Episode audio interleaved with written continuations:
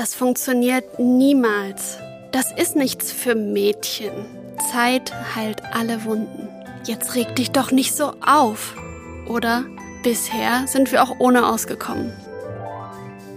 Hallo da draußen. Ich hoffe, es geht dir gut und dass du diese dunkle Jahreszeit einigermaßen gut überstehst. Mein Name ist Eva Weingart. Ich bin Host hier bei Unter Freunden. Und die letzten 23 Tage habe ich gemeinsam mit lieben KollegInnen Killerphrasen auseinandergenommen und gemeinsam haben wir überlegt, wie wir eigentlich damit umgehen können, wenn diese Sätze fallen und wie wir uns da wieder raus befreien können. Was diese Sätze alle gemeinsam haben, ist, dass derjenige, der sie sagt, kein Interesse an weiterem Input hat. Vielleicht hat die Person keine Zeit, keine Lust, ist nicht in der emotionalen Verfassung oder ist vielleicht durch irgendetwas, was gesagt wurde, verunsichert oder beneidet dich gerade in dem Moment. Oder vielleicht hat irgendwas auch Trauer ausgelöst.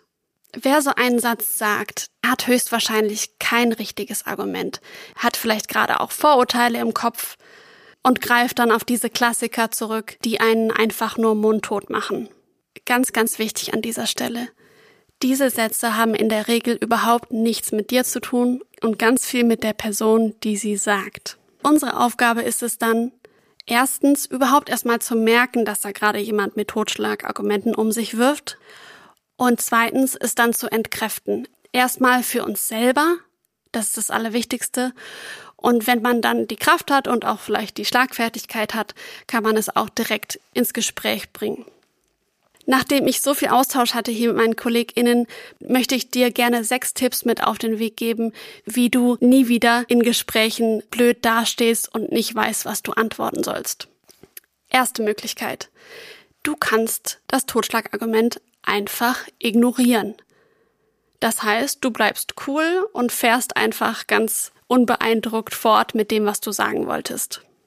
Vielleicht lächelst du noch nett dabei.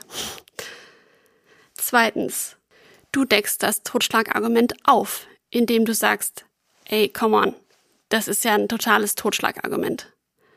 Oder indem du wiederholst, was die Person gesagt hat. Zum Beispiel, sie meinen, das gehe nicht. Dadurch wird klar, dass ihr es in dem Moment mit einem Scheinargument zu tun habt und die Person wird sofort dazu aufgefordert zu reflektieren, was sie gerade gesagt hat. Drittens, stell eine Gegenfrage. Das kann einfach ein ganz simples Warum oder Warum nicht oder auch Na und sein. Oder wenn jemand zum Beispiel sagt, ah, typisch Frau, dann kannst du einfach zurückfragen, was hat das denn mit meinem Geschlecht zu tun? Und schon hast du das Argument ausgehebelt.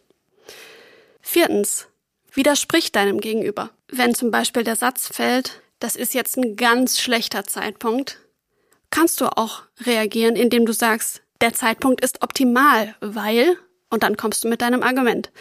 Das geht natürlich eher in Situationen, in denen du vorbereitet bist, zum Beispiel auf eine Verhandlung im Job. Fünftens, du kannst der Person Recht geben. Sagt dir jemand zum Beispiel, die Idee ist uralt, dann antworte doch, ja, das stimmt, die Idee ist uralt. Das macht sie aber ja nicht schlecht, oder? Was hast du denn gegen sie einzuwenden? Oder das können wir nicht finanzieren. Dann kannst du antworten, stimmt, das wird richtig teuer. Aber lass uns doch mal versuchen, ohne Schranken im Kopf darüber nachzudenken. Sechstens, du kannst dich abgrenzen. Und dieser Punkt ist mir ganz wichtig. Wenn jemand dich angreift, und das tun solche Sätze oftmals auch, dann zieh eine Grenze, und zwar deutlich. Das könnte zum Beispiel so aussehen.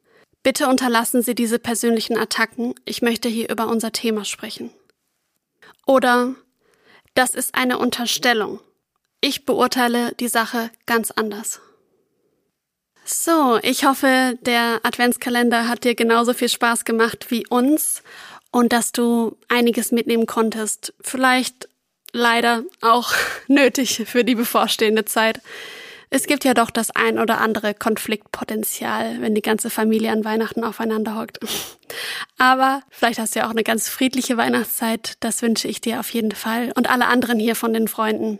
Der Podcast wird in eine kleine Winterpause gehen und wir hören uns wieder im Februar. In der Zwischenzeit schau doch mal bei unserem Instagram-Kanal vorbei. Freunde unterstrich Waldorf. Oder schreib uns per WhatsApp. Den Link findest du in den Show Notes. Mein Name ist Eva Weingart und das war Unter Freunden. Gemeinsam unterwegs auf deiner Reise ins Leben.